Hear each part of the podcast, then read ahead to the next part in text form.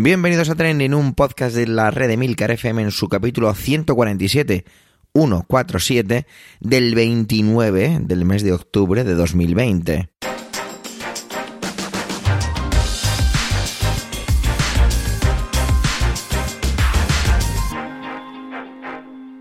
Trending es un podcast sobre lo que pasa, sobre lo que ocurre, sobre las noticias que pueblan las redes sociales, todo ello con opinión y siempre con ánimo de compartir. Por ello somos varias voces, aunque yo, Javier Soler, haga de presentador. Trending es tu podcast de noticias semanal. Adelante. Amigas, amigos, ¿a dónde no os vais este puente? Es un poco la pregunta que hago de coña un poco en el trabajo y que, bueno, me apetecía traerla aquí. Eso es lo que nos ha tocado vivir, pero bueno. Vamos a empezar con Alma, que viendo cómo está el panorama por aquí ha decidido viajar a la Luna para analizar y contarnos un poquito los recientes hallazgos, aquello del agua y otras cositas. Así que pásalo bien. Adelante, Alma.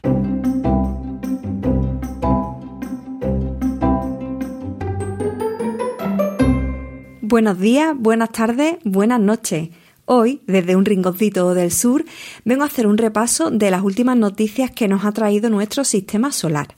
Si recuerda, uno de los primeros temas que traje a Trending tenía que ver precisamente con una noticia relacionada con el espacio. Ya conté en aquella ocasión que todo lo que tiene que ver con el cosmos me causa fascinación desde que era una niña. Esta semana la noticia que ha acaparado todos los medios aparecía el martes 27 de octubre y es que la NASA confirmaba que en nuestro satélite había más agua de la que se creía, porque efectivamente el hecho de que haya agua en la Luna no es noticioso. Ya a finales de los 90, la misión Lunar Prospect encontró agua en los cráteres ubicados en las zonas polares del satélite. En esta ocasión, lo que han descubierto las investigaciones son depósitos de agua en pequeñas depresiones, o al menos de menor tamaño y de menos profundidad que de, esos cráteres, pero que son lo suficientemente frías como para retener el agua en estado sólido, es decir, como hielo, durante no solo miles, sino incluso millones de años.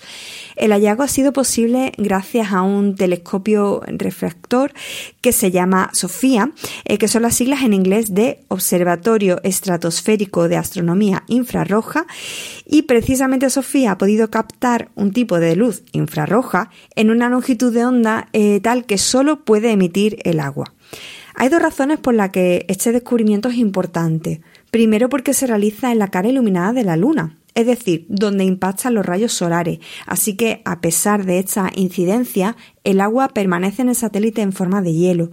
Por otro, es que los investigadores estiman que aproximadamente 40.000 metros cuadrados de la superficie lunar tienen la capacidad de atrapar el agua en estas trampas frías, que es como han llamado a estos lugares donde se acumula este agua.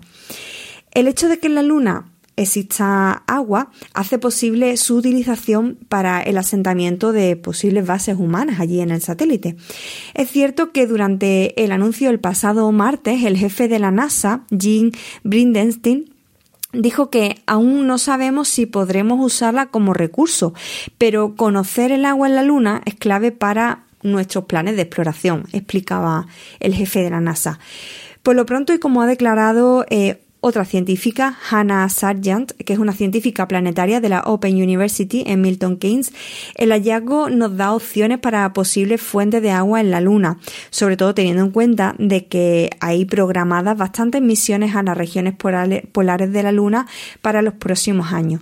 Y como decía antes, pues existen planes para construir un habitáculo permanente en la superficie lunar, de manera que saber dónde se concentra mayormente este agua pues será clave para elegir el emplazamiento de esta construcción. Además, contar con un recurso como el agua en la Luna pues evitaría altos, altos costes de transporte desde la Tierra. Incluso algunos expertos apuntan a que la extracción de agua podría suponer las bases de una futura economía lunar y entre otras cosas el agua podría servir como combustible para los cohetes tanto que volvieran a la Tierra como que partieran hacia otros lugares del sistema solar pues desde esta base. Y seguimos hablando de agua, pero en esta ocasión de agua salada, porque también muy cerquita de nosotros, en el planeta Marte, nuevas investigaciones vienen a refrendar algo que ya se anunció hace poco más de un mes y es que en el polo sur del planeta rojo existen lagos de agua líquida salada de diversos tamaños. La noticia fue publicada en Nature Astronomy y los propios investigadores creen que a pesar de las bajas temperaturas el agua podría estar en estado líquido gracias a la alta concentración de sales de perclorato. Eh, además, al existir este tipo de recursos, pues los científicos tampoco descartan la posibilidad de encontrar vida allí, eh, porque ya se sabe que algunas bacterias pueden sobrevivir a bajas temperaturas y sobre todo gracias a sustancias salinas. Donde parece que finalmente no va a haber vida microbiana es en la atmósfera de Venus. Como comentaba al principio de este podcast, no hace muchos episodios recogíamos la investigación que apuntaba a esta posibilidad.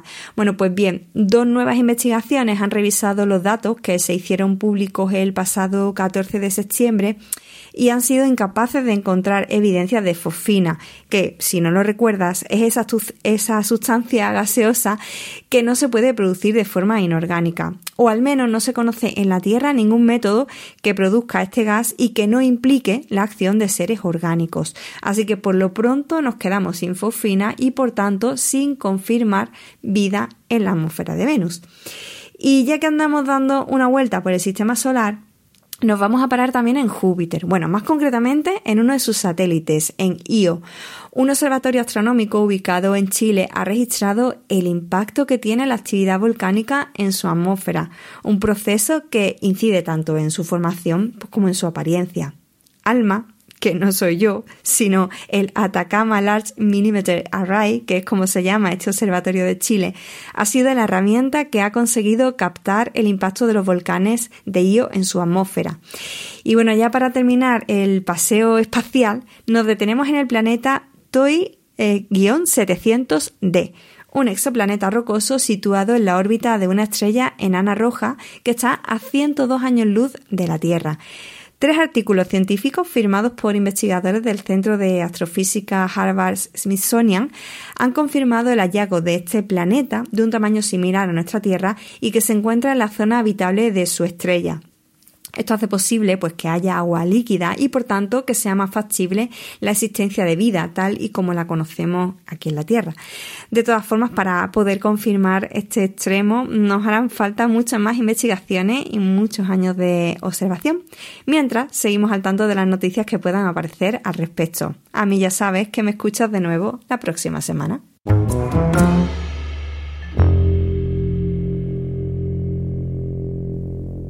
Hoy tenemos una invitada de excepción. Se trata de Nicole Castillo, compañera de la red de podcast de Iberoamérica de Cuento. Nicole, junto con Andrés, otro de los miembros del podcast, son chilenos y allí están pasando cosas muy interesantes. El pasado domingo el pueblo chileno acudió a las urnas para solicitar la redacción de una nueva constitución. Una constitución que recupera la dignidad de las personas y del pueblo chileno. Muchísimas gracias y adelante Nicole.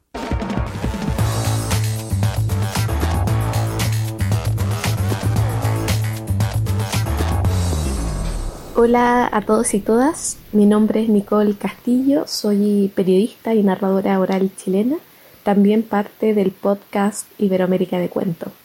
Bueno, y agradecer mucho J, mucho Manuel, por darme la oportunidad de contar un poquito de lo que ha sido este proceso que se ha dado en Chile, que ahora nos ha presentado una gran alegría al permitir la redacción de una nueva constitución.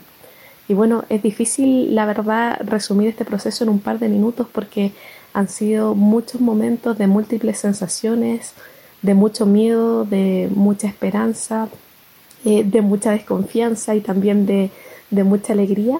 Pero para comenzar a hablar un poquito de este proceso es muy necesario recordar a nuestros jóvenes estudiantes secundarios, adolescentes entre 13 y 18 años que en octubre del año pasado ante una nueva alza del transporte público, decidieron organizarse para evadir el metro y para saltarse los torniquetes. Ellos comenzaron a hacer esto después de clase durante algunos días y empezaron a invitar a la ciudadanía a que se sumara. Y así el día 18 de octubre eh, fueron muchas personas evadiendo el metro como un acto de protesta. Sin embargo, ese día eh, intervino Carabinero y con una represión completamente desmedida, en donde terminaron algunos estudiantes eh, arrojados por la escalera, en donde terminaron lacrimógenas al interior de, de los vagones de metro y en donde terminaron algunos golpeados, ensangrentados, detenidos. Entonces eso llevó a que las estaciones de metro cerraran y a que el día 18 de octubre muchos trabajadores tuvieran que volver a sus casas caminando. Eso dio una sensación muy distinta ese día a la habitualidad de Santiago porque se encontró toda la gente en las calles y ante la represión muchas personas comenzaron a manifestarse afuera de estaciones de metro. Eh, algunos salieron con sus cacerolas para, para, pedir paz, pero también en muchos lugares se armaron eh, barricadas y también terminaron muchas, algunas, en realidad no muchas estaciones de metro incendiadas.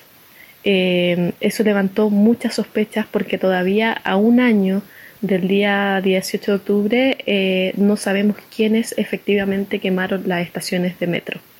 Eh, siendo que había en cámara, había mucha gente grabando, todavía no se sabe quiénes quemaron y ese fue el pie que permitió que se decretara un estado de emergencia y que se ordenara a los militares salir a la calle también con toque de queda.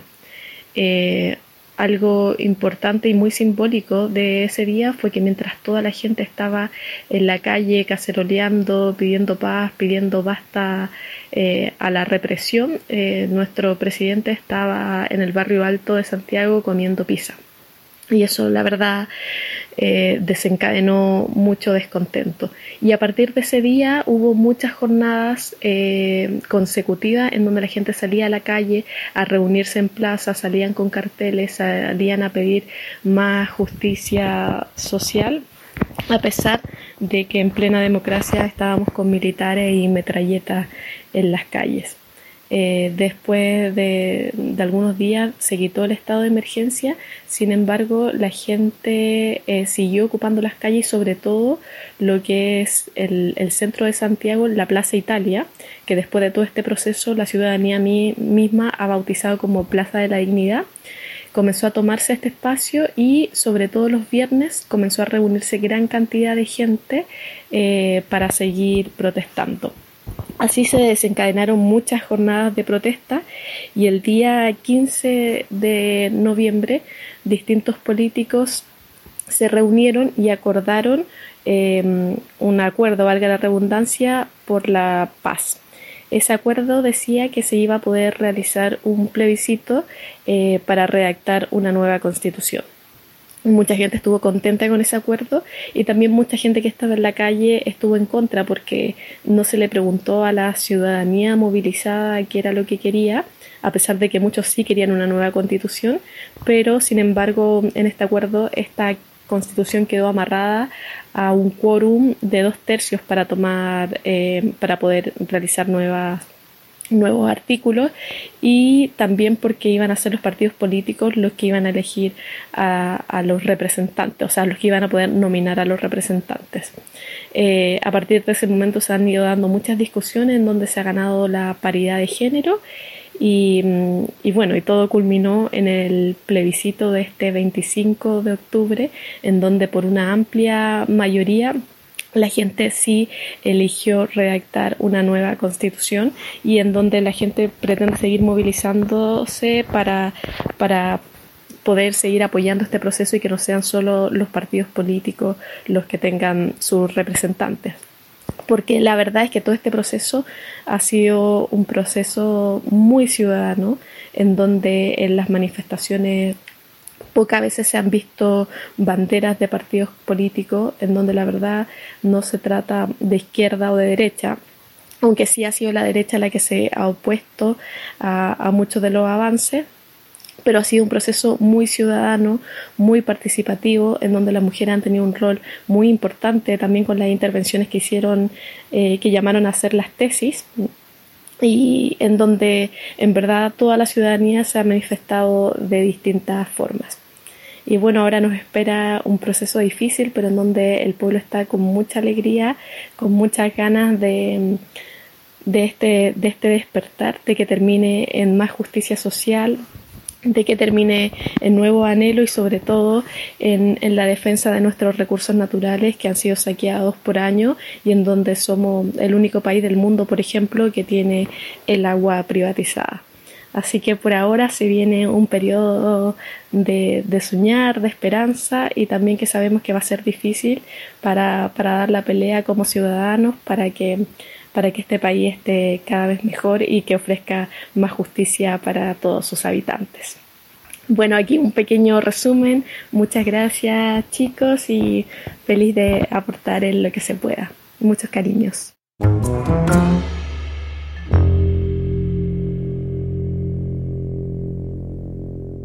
Manuel suele traer este tipo de trendings aquí al podcast sobre migrantes y es que en Canarias están viviendo como ¿Cómo, ¿Cómo lo definen ahora? Así, una crisis migratoria muy delicada con personas provenientes del continente africano.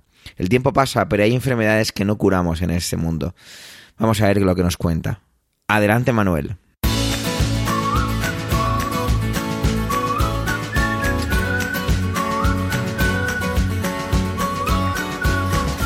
Hola oyentes, hola equipo trending. Llevaba tiempo queriendo hablar de lo que está ocurriendo en Lesbos, pero se me cruzaron otros temas, quizá no tan importantes, pero sí que eh, más inmediatos en cuanto a contemporaneidad. Vaya palabra, contemporaneidad se refiere.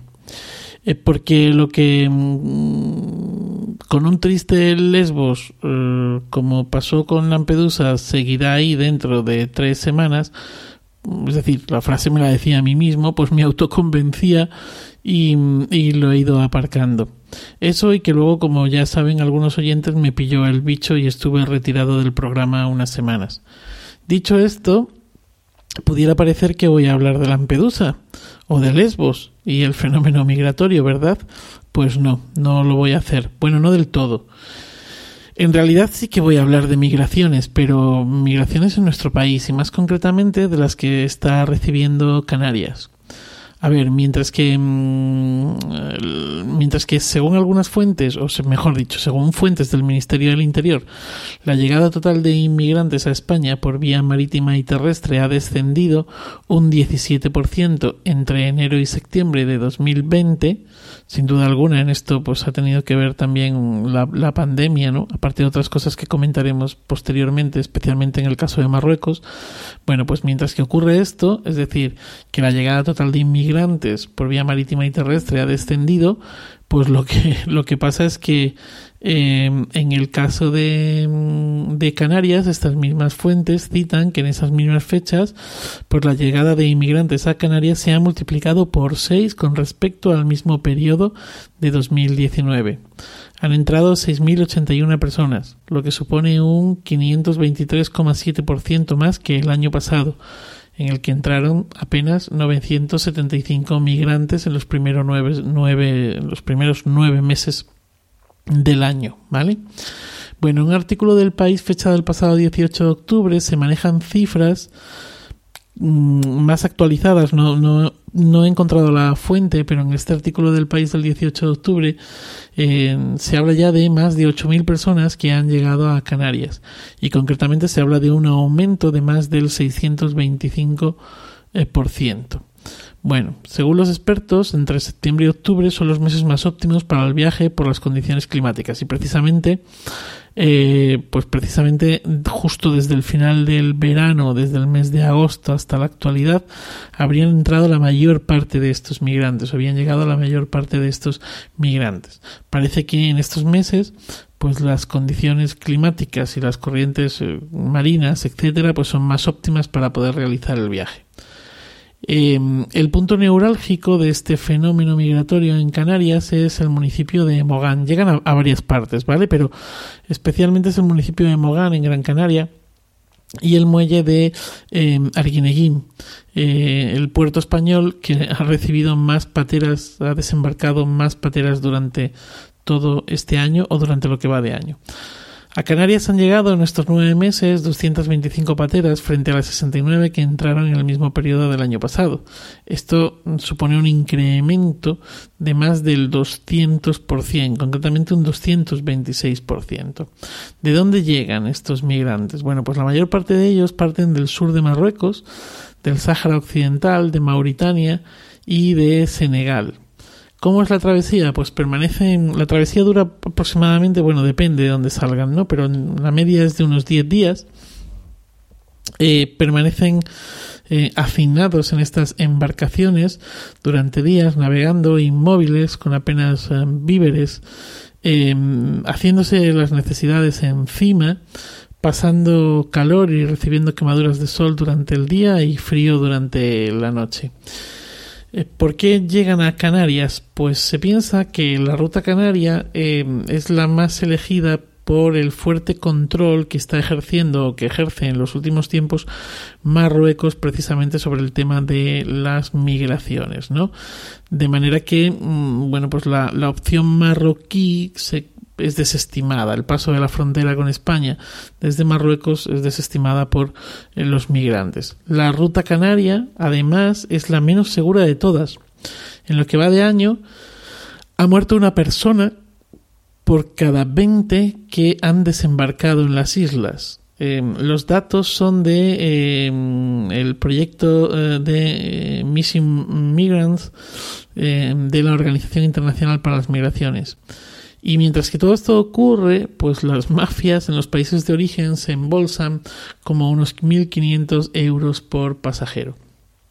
La situación es crítica, no solo en Mogán, sino en otros puntos de la isla y el archipiélago. Hay falta de recursos, se han habilitado hoteles, mm, hoteles vacíos de, turistas en estos tiempos, eh, como centros de acogida. Parece que hay una falta de previsión y atención por parte de la Administración Central Em, que el lugar de llegada y donde pasan sus primeras 72 horas o más estos migrantes pues está desbordado, que en muchos casos no se cumplen ya ni con las medidas sanitarias ni de salubridad y mucho menos con los aforos establecidos. La situación es crítica, se habla incluso de una posible crisis humanitaria, hasta el punto de que la alcaldesa de Mogán pidiendo soluciones a la Administración Central, al Estado, al Gobierno, ha anunciado que eh, denunciará, ha anunciado amenazado, que denunciará al Estado español por vía judicial em, ante las Naciones Unidas. Bueno, durante mm, los dos o tres últimos meses, la Comisión Española de Ayuda al Refugiado, CEAR, ha detectado eh, la presencia de un nuevo perfil de migrante que llega a Canarias. Y la verdad es que esto me ha, llegado, me ha llamado bastante la atención. Parece ser que en los últimos meses está llegando especialmente senegaleses y están llegando trabajadores, eh, tanto de Senegal como de Mauritania, pero especialmente, insisto, repito, reitero, senegaleses, eh, que vienen desde eh, o que han estado trabajando en sus países de origen en el sector turístico. Sector turístico que, lógicamente, con el cierre de fronteras y con la pandemia, pues se ha cerrado, ¿no? Igual que ha ocurrido en otras partes de Europa. La misma Canarias, pues se encuentra en estos momentos fuera del estado de alarma, el toque de queda y demás, precisamente, bueno, primero por sus bajas tasas en cuanto a COVID-19, pero precisamente también por ese intento de reactivar una economía basada fundamentalmente en el sector turístico. Bueno, pues en estos países de origen eh, el sector turístico se ha hundido por la pandemia del COVID-19 y parece ser que están llegando este otro perfil. Bueno, ¿Qué pasa cuando llegan? Pues que quedan hacinados en esos eh, centros de acogida o en esos supuestos centros de acogida. En muchas ocasiones ya eh, quedan a la intemperie eh, hasta que consiguen ser trasladados. El caso es que la crisis en el archipiélago pues no es ni más ni menos que un embudo, un embudo como tantos otros que, que hay bueno, como la misma Lampedusa o Lesbos, ¿no? en el continente em, europeo y, es un embudo porque la mayor parte de los que entran no logran salir en meses. Em, por también fuentes del Ministerio de Interior he leído que eh, en la península en estos momentos habría aproximadamente como un 55 o un 60% de las plantas de acogida libres, es decir, que se podrían trasladar a la península, pero el Ministerio del Interior no quiere hacer eso. Apenas ha autorizado traslados, los traslados han sido autorizados pues con cuentagotas.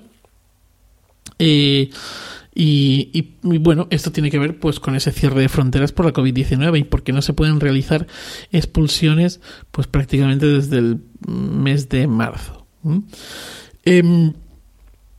Una de las ideas que se está intentando trasladar a los lugares de origen es que llegar a Canarias no es llegar a Europa. Eh, como llegar a, Lampedusa o a Lesbos, pues tampoco es llegar a Europa. Bueno, sea como sea, la ruta migratoria esta pues continúa. Y parece que no hemos aprendido muy bien la lección o parece que las cosas no funcionan del todo bien, ¿no? En primer lugar porque, bueno, pues ya Canarias vivió una crisis en 2006 con los cayucos y parece que se están cometiendo los mismos errores o algunos de los errores que se cometieron en aquella eh, en aquel momento. De hecho, alguna ONG que estuvo presente en aquel momento, eh, pues, pues, pues está llevándose las manos a la cabeza ante lo que está ocurriendo ahora, ¿no? Porque se supone que deberíamos haber aprendido. Y por otro lado, es muy importante también llamar la atención sobre que desde aquella crisis España mantiene relaciones bastante estrechas de cooperación con estos países de África eh, Occidental, ¿no?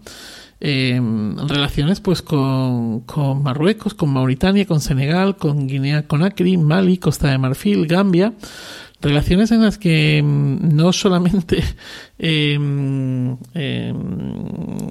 hay una formación eh, por parte de nuestra Guardia Civil y de nuestro ejército hacia eh, las guardias costeras y a la policía de fronteras de estos países, sino que además reciben subvenciones bastante importantes, bastante importantes. En el caso de eh, Senegal, pues estamos hablando de 10 millones de euros al año.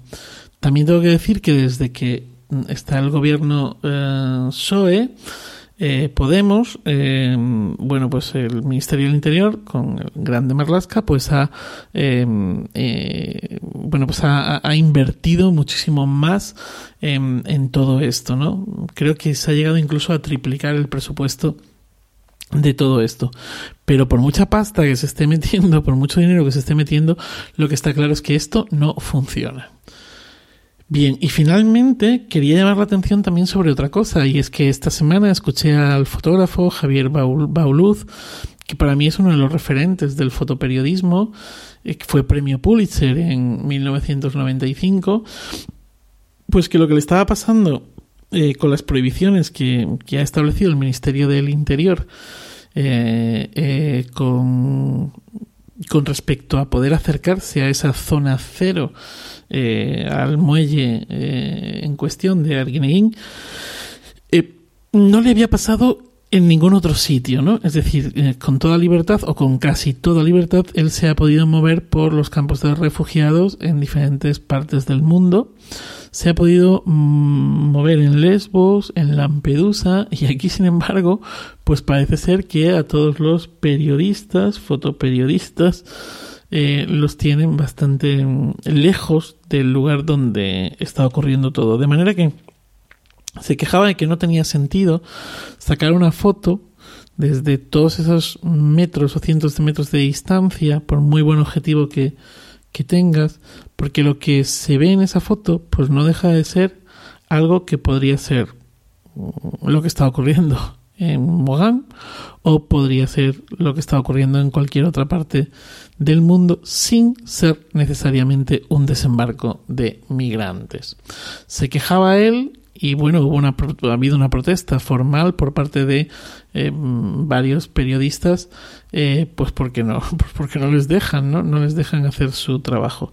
Y esto me lleva también, bueno, pues que aquello que no se ve, pues no existe, ¿no? Bueno, pues nada más eh, y, nada menos. Feliz día y feliz vida.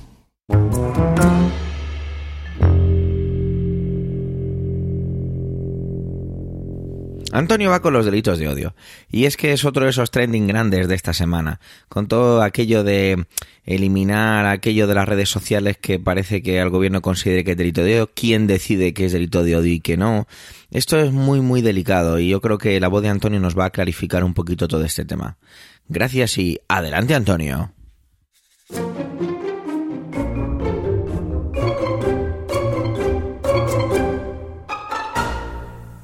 Saludos, soy Antonio Rentero y esta semana en Trending quería hablaros de delitos de odio y de su determinación.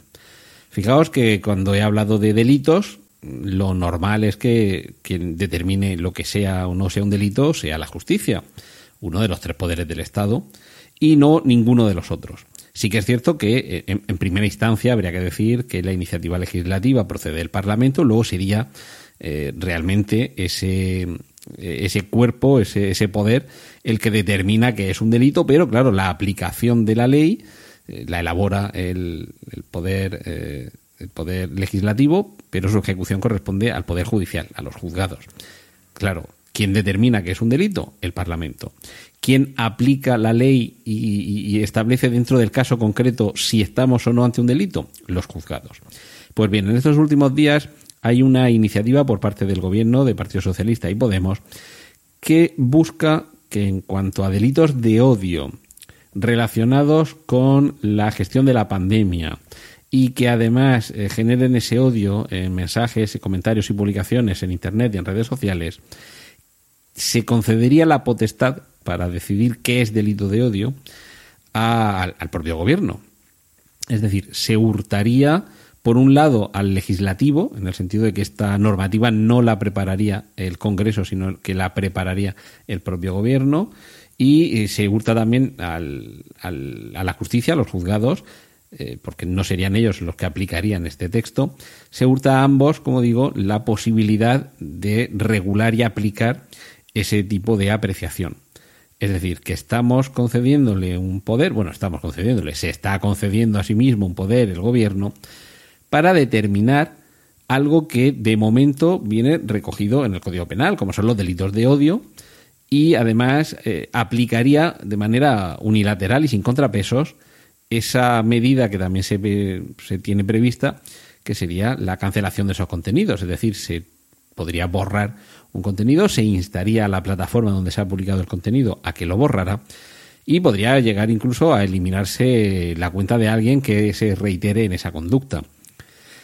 Eh, tenemos ya instrumentos judiciales para que eh, este tipo de comportamientos se les pueda poner coto y en ocasiones hemos visto cómo cuando se lanzaban mensajes que entraban dentro de esos tipos penales, la justicia actuaba y se procedía en, en consonancia. En otras ocasiones no, porque era un juzgado quien trataba de, con la ley en un lado y con el caso concreto en otro, ver si tenía encaje el uno en el otro y en unas ocasiones lo ha tenido y en otras no. Pero en cualquiera de los casos se supone que la justicia es el poder independiente que debe coger la ley que ha elaborado el poder legislativo y aplicarla al caso concreto, valorando las, las pruebas, examinando todas las circunstancias del caso, eh, escuchando a las partes, a la acusación y a la defensa, y determinando, y además teniendo la posibilidad de poder recurrir esa medida, determinando, como digo, si se ha dado o no la comisión de un delito lo estoy refiriendo al delito, para el caso de sanciones administrativas podríamos tener exactamente lo mismo. Hay un procedimiento establecido, se acude a una instancia que es la que examina el caso, impone la multa y esa sanción se puede recurrir. Y hay, digamos, una instancia superior que, que, pueda examinar de nuevo eh, y comprobar si se dieron todas las garantías y si efectivamente se juzgó adecuadamente en esa primera instancia. Todo esto nos lo estaremos ahorrando con esta medida con esta, eh, con esta suerte de juzgado unilateral de parte y sin segunda instancia que se está proponiendo además para un tipo de delito muy concreto, unos delitos de odio, que están dirigidos en su mayor parte contra el gobierno por su gestión contra la pandemia. Es decir, que de fondo se está tratando de eh, organizar una especie de tribunal gubernamental que a muchos les podría recordar el famoso TOP, el Tribunal de Orden Público que existía cuando Franco y que trataba de atajar precisamente a todos esos que eh, utilizaban el, pensamiento, la, eh, la, palabra y la expresión para atacar al régimen. Ese tribunal de orden público lo que pretendía precisamente era eso, que, que no hubiera ruido, que hubiera una única voz, que se uniformizara, que no hubiera críticas y que el gobierno permaneciera inmune porque no habría nadie que señalaría los, eh, los fallos y los excesos que cometiera. Se está buscando exactamente eso mismo. Eh, estos que, que se enarbolan, eh, o sea, enarbolan constantemente la, la, lucha antifranquista y contra la dictadura y que sacan los restos del dictador de, del panteón para que no se convierta en un lugar de culto, cosa que me puede parecer muy bien, pero, pero por otro lado hay otros tics autoritarios en los que están cayendo y, es que ya los hemos vivido. Claro, no los hemos vivido con Twitter, porque hace 45 años no existía Twitter, pero los, eh, los hemos vivido con algo parecido. Que te cancelan la cuenta en Twitter, puedes tener un paralelismo por, por, publicar en Twitter un mensaje crítico contra el gobierno en el que, según ellos, estés eh, promoviendo el odio contra, contra el gobierno pero al final el comportamiento es el mismo que cuando te pillaban con un spray haciendo una pintada contra Franco y venían los grises, te pegaban cuatro palos, pasabas la noche en el calabozo y al día siguiente te ibas a tu casa con las muelas liadas en un pañuelo y metidas en el bolsillo. Hemos avanzado un poquito, ahora simplemente te quitan ese arma que es el tweet, pero al final tenemos exactamente el mismo espíritu detrás, que es el de anular cualquier tipo de crítica, revestirlo además en este caso de mensaje de odio, y además impedir que, se pueda odiar, que eso ya sería tema de otro debate. ¿Me puedes dejar que odie a quien a mí me dé la gana? Está mal, ¿vale? Eh, puede estar mal odiar a alguien, sobre todo cuando ese alguien es una categoría que merece especial protección. Es que odia a los niños, odia a las mujeres, odia a las personas mayores, odia a los pelirrojos, odia a los que trabajan solo por la mañana, ¿vale? Vamos estableciendo categorías de a quién se puede, a quién no se puede odiar y en cualquier caso, si hay que determinar que una conducta de odio, que ya digo que están recogidas, determinadas conductas de odio están recogidas en el Código Penal, en el español y en el de otros países. Cada uno eh, establece sus propios odios. Pero que en cualquier caso, si hay que determinar que una conducta supone un delito de odio, que sea un tribunal, un juez, el que lo determine y no una instancia unilateral de parte gubernamental y que evidentemente va a tener detrás una motivación política. En fin, este es el mundo que se nos está quedando y ya sabéis, sed buenos, no odiéis, que eso está muy feo. Y si odiáis a alguien, no lo pongáis en las redes sociales por lo que pueda pasar. Y, y, bueno, esto era lo que quería compartir esta semana con vosotros aquí en Trending. Os dejo con los contenidos del resto de mis compañeros. Un saludo de Antonio Rentero.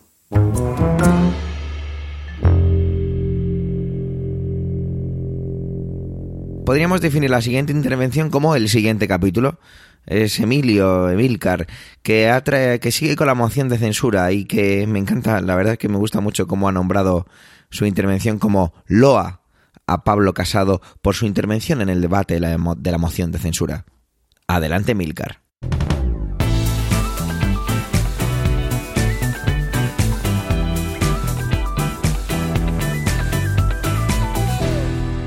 En mi intervención de la semana pasada, mm, grabada eh, 48 horas antes de que comenzara el debate de la moción de censura presentada por Vox eh, en el Parlamento, hablaba de las posibilidades y las opciones que tenía Pablo Casado, a quien yo pintaba, digamos, como mm, el, el, que de verdad tenía cierto peligro, el que de verdad tenía algo que perder en esa moción de censura. Hablaba la semana pasada de que en ninguna de las dos últimas mociones de censura el censurado tenía peligro alguno. Rajoy porque se sabía censurado y Sánchez por justo todo lo contrario.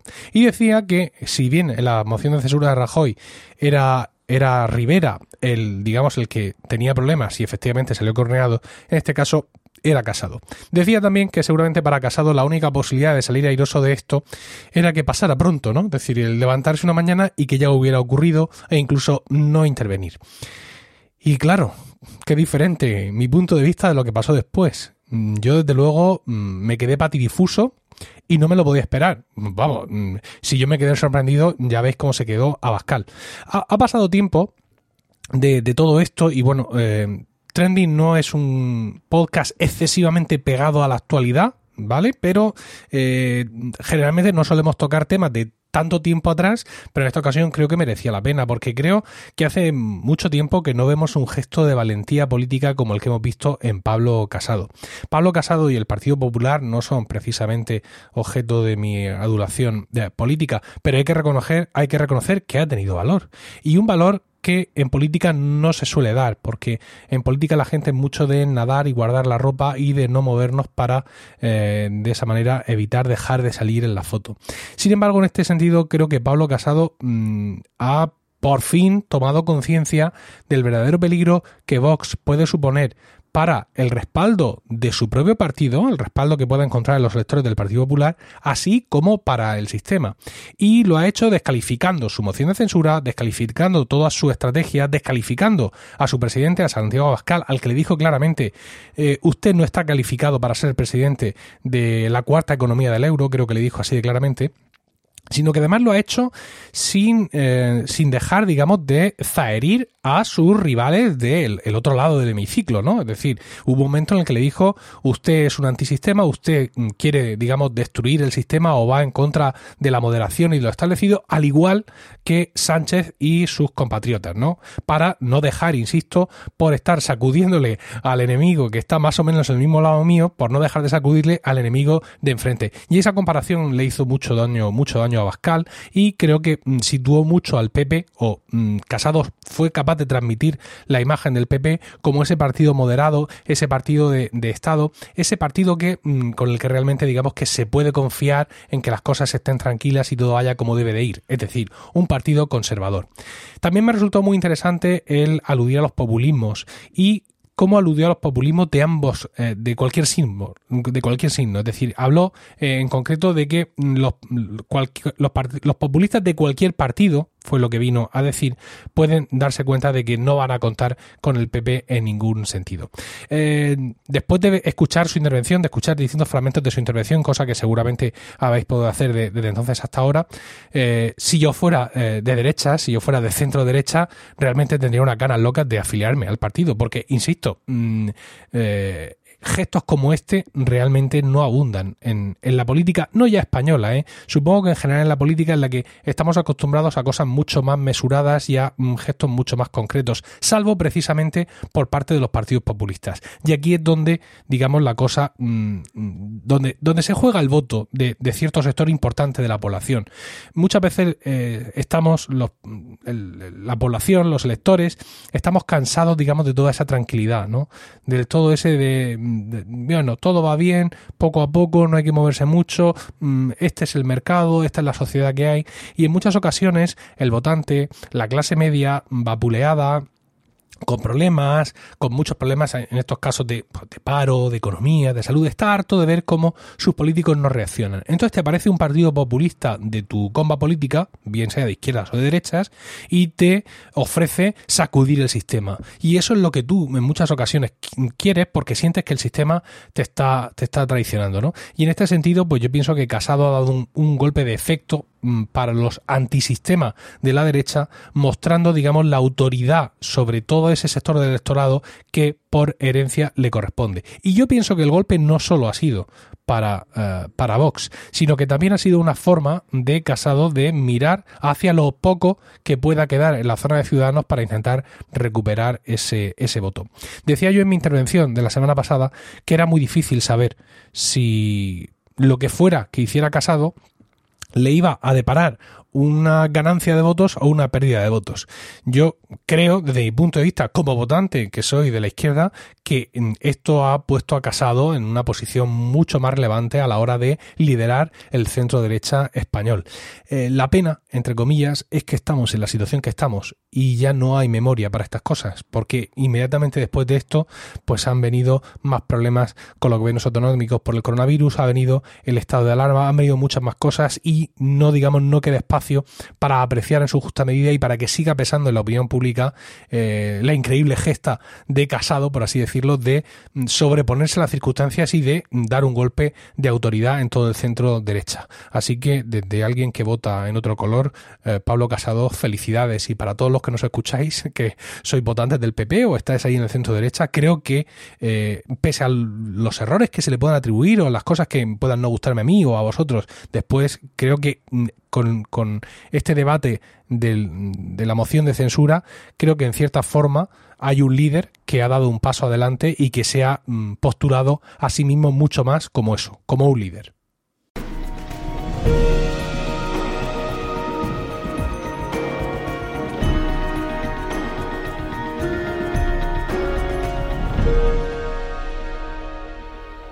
Recuerdo ver un documental en Netflix que me dejó bastante helado. Ocho capítulos creo que eran y me lo ventilé en tarde y media o algo así. Se llama Wild Wild Country. No voy a profundizar mucho en ello porque tampoco quiero extenderme más allá de lo que es la intervención, pero sí que os animo un poquito a verlo, ¿vale? ¿Y por qué me ha recordado un poquito este documental a lo que traigo? Porque trata de sectas. Ayer estaba en el colegio, todavía era por la tarde ya, pero eh, podía dedicarle un ratito al podcast y me apetecía echar un vistazo a los trendings que tenía en ese momento. Y mi idea era traer un trending puro y duro, es decir, aquello que me saltara dentro de la aplicación como tendencia en ese momento, en la sección de noticias. Y saltó el siguiente titular: líder de la secta sexual Newboom, Newboom, es que se pronuncia de una manera un poco extraña porque realmente es un juego de letras eh, NXIVM. Es, es sentenciado a 120 años de prisión. Bueno, evidentemente es un titular que me llamó muchísimo la atención. 120 años. Luego en varios artículos he leído pues que evidentemente esto es cadena perpetua. Todo esto ha sido en un juzgado de Nueva York. Pero bueno, vamos a ir un poquito por partes, ¿no? ¿Quién es el líder de Newboom? ¿Qué, es New? Y bueno, algunos datos más, ¿no? Que podemos aportar. Resulta que el líder de esta secta, que nació en Albany, Estados Unidos, es un lugar que empezó siendo como pues de cursos de autoayuda, que iban desde pues un par de días o un día hasta semanas, ¿vale? Este hombre se llama Keith Ranier, ¿vale? O Raniere, Ranier supongo. La empresa se promocionaba como organización de marketing multinivel, atención al naming, ¿eh? que a saber lo que significa más allá de ese nombre genial con ese gancho. Neun, o como se pronuncie, fue condenada eh, ya en 2019 como secta o determinada como secta. Resulta que todo esto es trending por varias personas vinculadas a este grupo. Por ejemplo, la también condenada el año pasado, heredera del imperio de Sigram. Sí, esa marca de ginebras. Yo la verdad es que tengo alguna botellita por ahí. No es que sea alcohólico, pero bueno, ahí la tengo. Claire Brofman o el hijo del expresidente de México, Carlos Emiliano Salinas. Entonces, estas cosas hacen que personas de renombre, incluso hay por ahí un par de actrices que yo la verdad es que no conocía o no reconocía, que también están vinculadas a todo esto que tiene que ver con Newborn y esta persona. De hecho, la secta operaba en México a través de Executive Success Program, ESP, y vemos como aquí había un poquito de ingeniería fiscal para todo este tipo de situaciones. Bueno, de hecho, Keith Ranier fue detenido en Puerto Vallarta, en una grandísima mansión allí en México. Vemos cómo hay una pequeña vinculación entre, entre la secta y el país de México. Me alucina ver cómo hay ciertos ingredientes que coinciden en todo esto de las sectas, ¿no?